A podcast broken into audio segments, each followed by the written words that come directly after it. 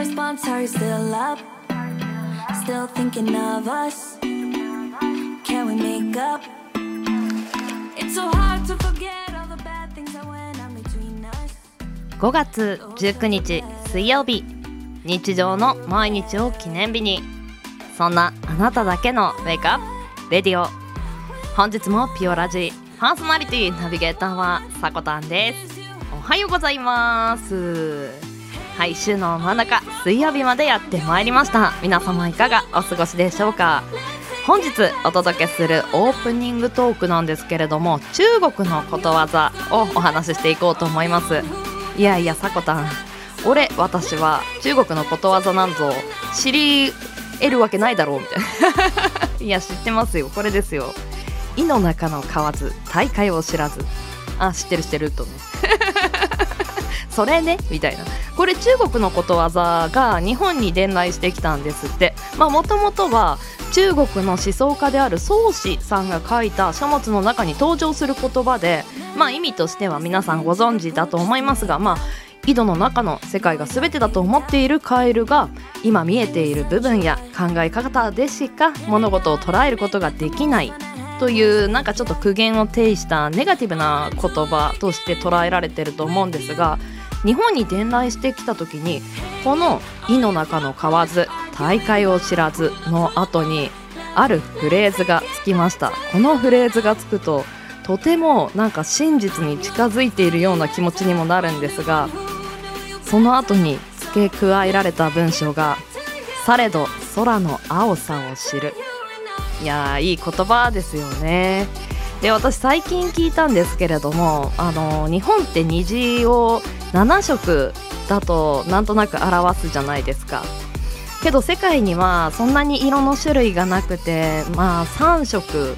虹は3色だとねあの価値観というか見え方がそれぞれ違うんですがあのその3色しか知らなくても、まあ、想像力だったりなんか真実を見極めれる目、まあ、情報量が少なくても正しいことって選べるんじゃないかなとかあの小さい子供とかが意外とし的を得たことを言うじゃないですか。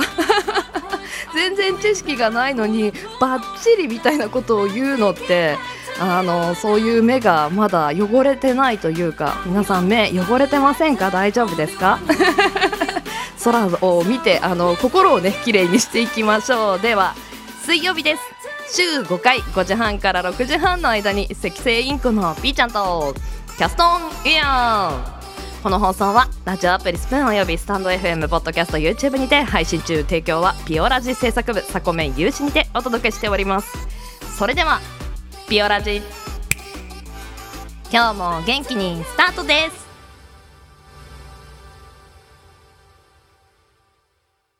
今日も新たな一日が始まる。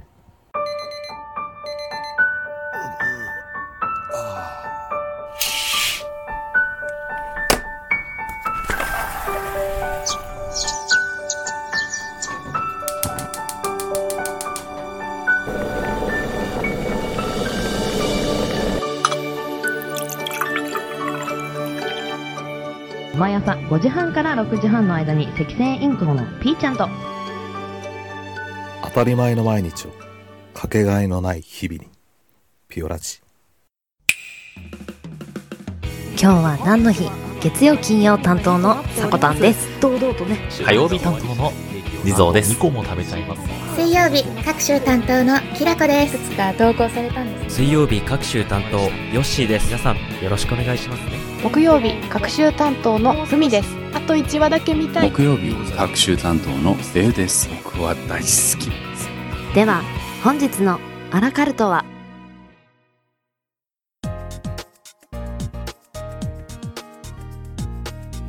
？5月19日今日は何の日？こちらは一般社団法人日本記念日協会のホームページに記載されている協会に登録された記念日を紹介していきます。本日水曜日を担当いたしますキラキラこです。おはようございます。先週から一気に気温も湿度も上がってジメジメっとした日本特有の初夏の気配梅雨を感じますよね。髪がなんとなくふやけてたり、机にこう腕が触れるとペタッとするあの感覚。あれを覚えるようになってああ夏だわと思っております。もうねこの時期から水分をしっかり携帯して日傘や帽子などで暑さ対策しっかり行っていきましょう。改めまして今日は何の日本日協会が制定した記念日は7項目です。タイトルから紹介してまいります。IBD を理解する日、小諸三等価の日、いいきゅうりの日、こちらは4月を除く毎月19日の記念日。そして、クレープの日、こちらは毎月9のつく日の記念日。そして、松坂牛の日、熟カレーの日、シュークリームの日、こちら3つは毎月19日の記念日となっております。以上です。偶然にもですね、毎月系の記念日が、きゅうりにクレープ、松坂牛、熟カレー、シュークリームと食べ物ばっかりで美味しそうなんですが、まずはですね、IBD を理解する日行きましょう。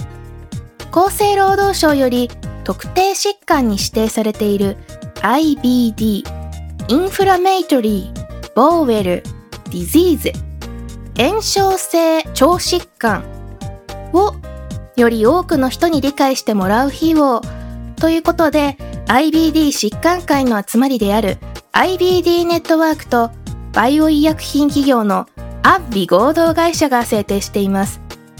IBD とは潰瘍性大腸炎とクローン病のことで難病の慢性の腸炎です日付は IBD を広く理解してもらうためのイベントを開催した日から来ています。潰瘍性大腸炎といえば、安倍元首相が患われていることで知名度が上がった病気ですよね。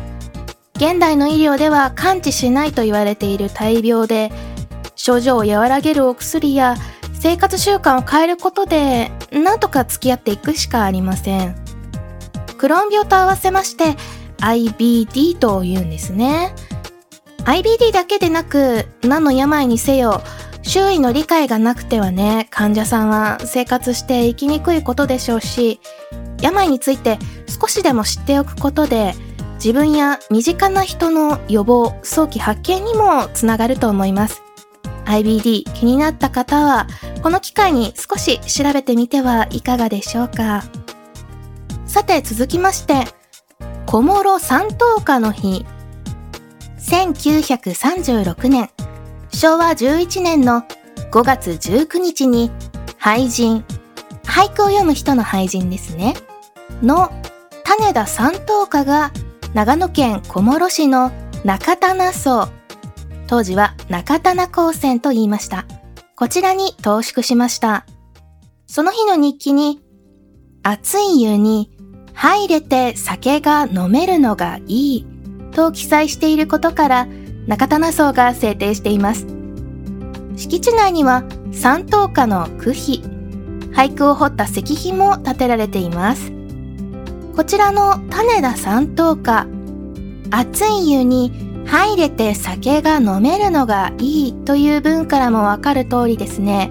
俳句だけれども五七五にとらわれすぎない自由律俳句という形の俳句の代表作家です。この三等家が泊まった中棚荘、同じく俳人として有名な島崎藤村が足しげく通ったゆかりの宿としても有名なんだそうですよ。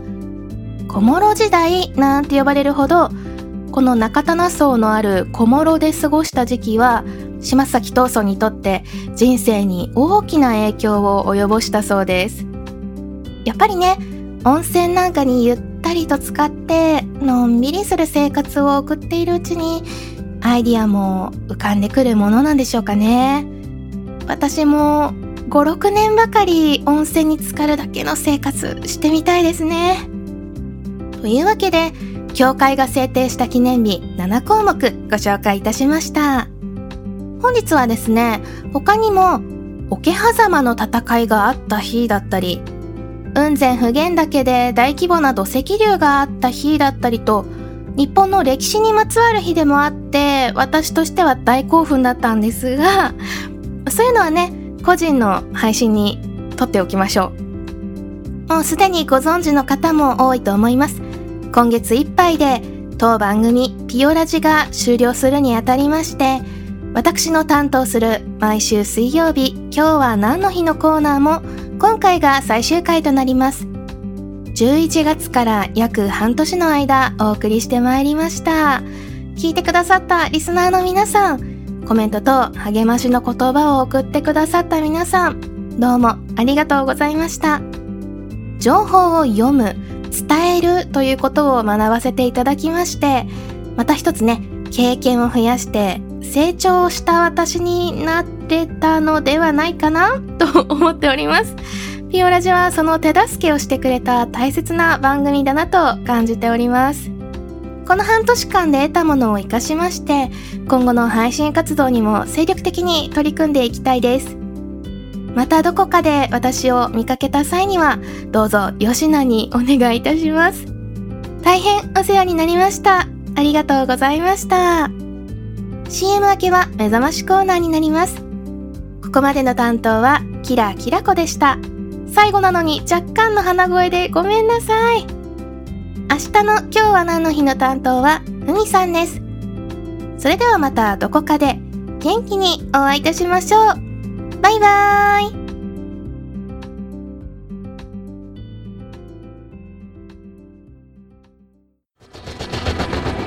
新潟をキーステーションに活動するサコタンと B ちゃんに全国のサコメンたちが様々なコンテンツを発信中。ホームページは www.sakotan.com でアクセスまたはおさこの部屋で検索。YouTube サコタンチャンネルもグローバルに展開中。チェックイアウト。本日19時よりシャッフルラジオ5スタートします。今回は1周年ということで1日2キャスト7日間計14名でお送りいたします。参加者はこちら。いつかお父さんみたいに大きな背中嫌いじゃないよ。だとしたらね花屋もその他大勢のスプラウと全く一緒にちょっと待ってくしゃみが出そう。メイクアップ。今からメイクをしていきます。なんで？本当にペーソスがねペーソスをすごくねペーソス。今日のデスはいまいちだったね。今日のデスはいまいち俺5位ってリポ送ってるやつがいたんですよ。何人兄弟ですかっていうこと聞いちゃったとか言ってんの。何それと。でもグッドマンを追い出してさ全裸で「どけあっち行け!」とか言って。こんばんあちゃったそういう人がタイプみたいなこと？いや違う違う違う。違うって全然そんな話してない。あのー、すごい生の生のおじさん？な生のおじさんっていうかなんだろう？いいオーバーエイジのおじさんがですねハイズって呼び捨てにされるっていうのとても面白いですねなんて言ってくれてあの絶対思ってもないだろうに OKGoogle、朝まで二人っきりだよ。すみません。よくわかりません。えー、これだから最近のお嬢さんはよおめえロールキャベツとか作れんのがえ？ー、作れませんそう。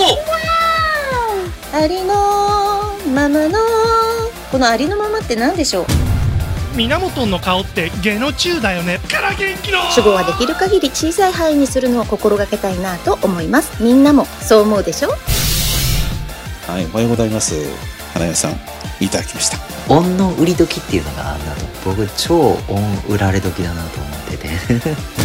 数日ねちょっと考えて放置しちゃったんですよ。ねどうしっかなって美声が出るビタミン剤。めっちゃ怖いめっちゃ怖い。これ飲むのマジで。私の貯めた徳のマイレージって一体どこに溜まってんですかね？実は私20年ぶりにまるまる。喋るロボット作ったんですよあいつ。キテレツかお前。すごいな。みんななんだかんだ言ってスプーン楽しんでただろ？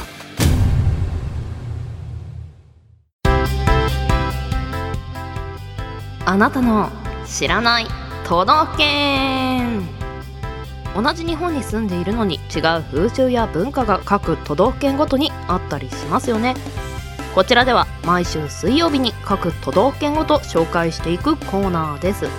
北陸地方に入って2県目となります本日のピックアップする県はこちら。富山県。面積4248キロ平方メートル。こちら全国33位となってます。人口は約105万人。こちら全国37位です。まずはご当地鉄板ネタを2つ紹介させていただきます。1つ目は縁起物をかたどった細工かまぼこのお話です。この細工かまぼこは結婚式の引き出物としてよく用いられ家に持ち帰った後切り分けて近所にお裾分けする習慣があるそうです。ただタイの細工かまぼこを切って分ける時どの家が頭でどの家を尻尾にするかで悩むと言います。これ確かに悩むかもな。なんか差をつけてるような気がして気が引けてしまいますね。そして2つ目。スターバックスの富山関水公園店は世界一美しいスタバとして有名です。特に桜の季節はガラス張りの店舗と桜並木雪をいただく立山連峰の景色と見事にマッチしているそうです。うわーこれは壮大そうなスタバですね。あのテレビとかでね見たことはあるんですけれども行ったことはないので一生に1回ぐらいはこのスターバックス行ってみたいですね。さらにご当地の地雷ネタを一つ。県内の公立高校のほとんどは修学旅行に行かないそうです。理由は授業時間が減るから。修学旅行先で派手な喧嘩をしたくないから。など諸説があるそうです。そしてさらに公立高校にはプールもありません。あなんか倹約家のイメージなんでしょうか。では気になる。県民性。ご紹介していきます。勤勉で倹約家男女ともに働き者。そんな県民性が育まれたのは江戸時代のことです。同じ北陸の加賀藩お隣の県ですね。石川県は100万石。福井藩は32万石なのに対し加賀藩の分家である富山藩はわずか10万石。しかも幾度となる災害や本家からの無理難題などで財政は逼迫し藩主は領外に出て稼いでくることを推奨していたそうです。その時に行商の品として選ばれたのが薬です。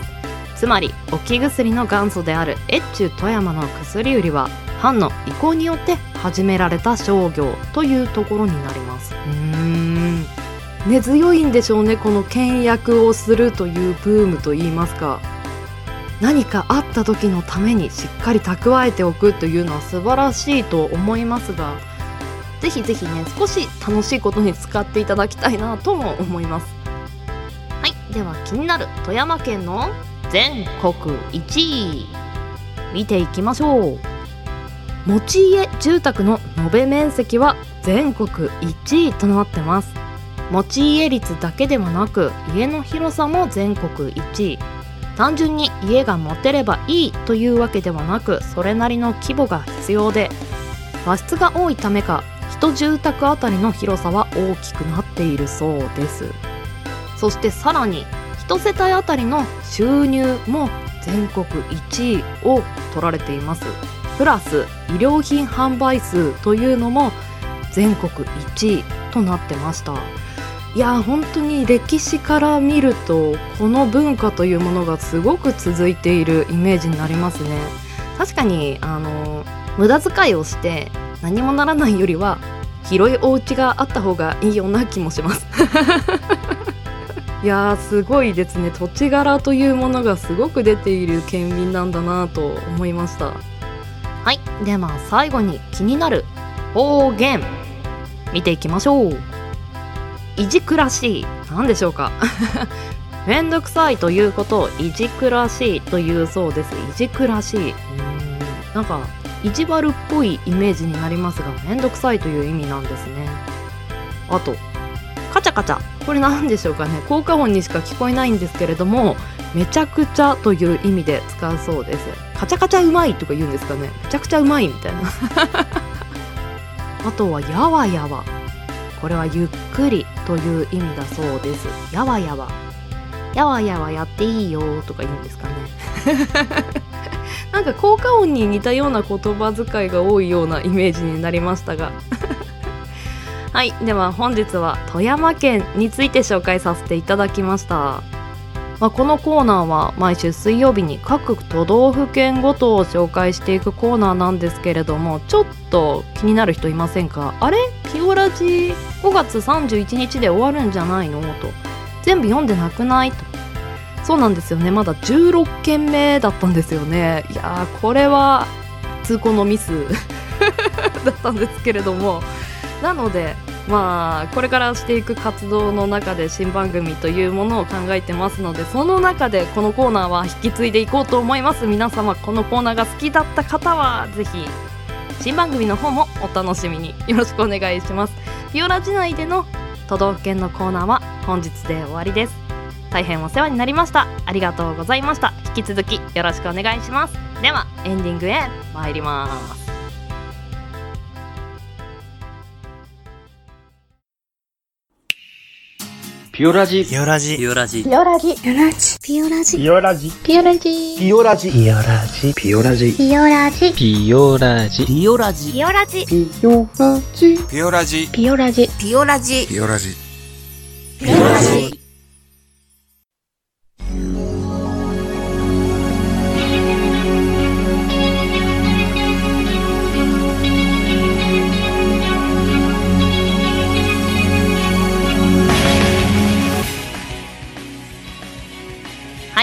本日もエンディングのお時間となりました。今日 CM 流させていただいたのは音声配信アプリスプーンにあるイベントキャストの CM です。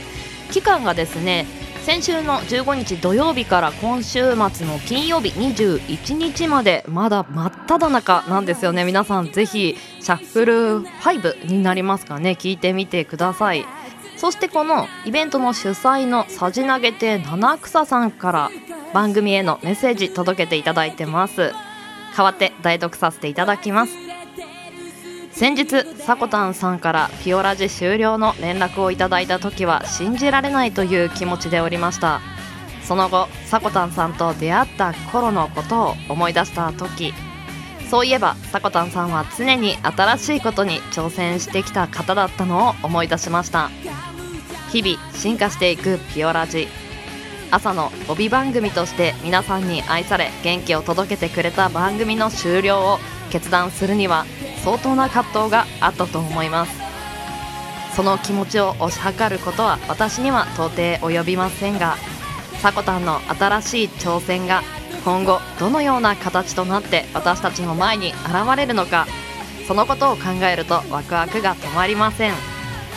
ラジオ配信者とバラエティ配信者お互いの立ち位置は違えどリスナーを楽しませたいという気持ちは同じだと思います。今後もお互いに励まし合い時に切磋琢磨しながらこれからのスプーンを盛り上げていきましょう。長い間ピオラジお疲れ様でした。という言葉をいただきました。いやさじ投げて七草さんはこのピオラジのメイン MC を務めたこともある一人なんですよね。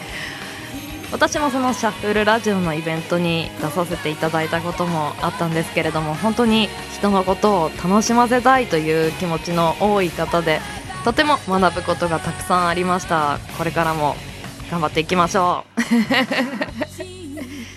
はいそしてですね今日は何の日担当していただいたのは各種水曜日担当キラキラこちゃんでした。お疲れ様でした。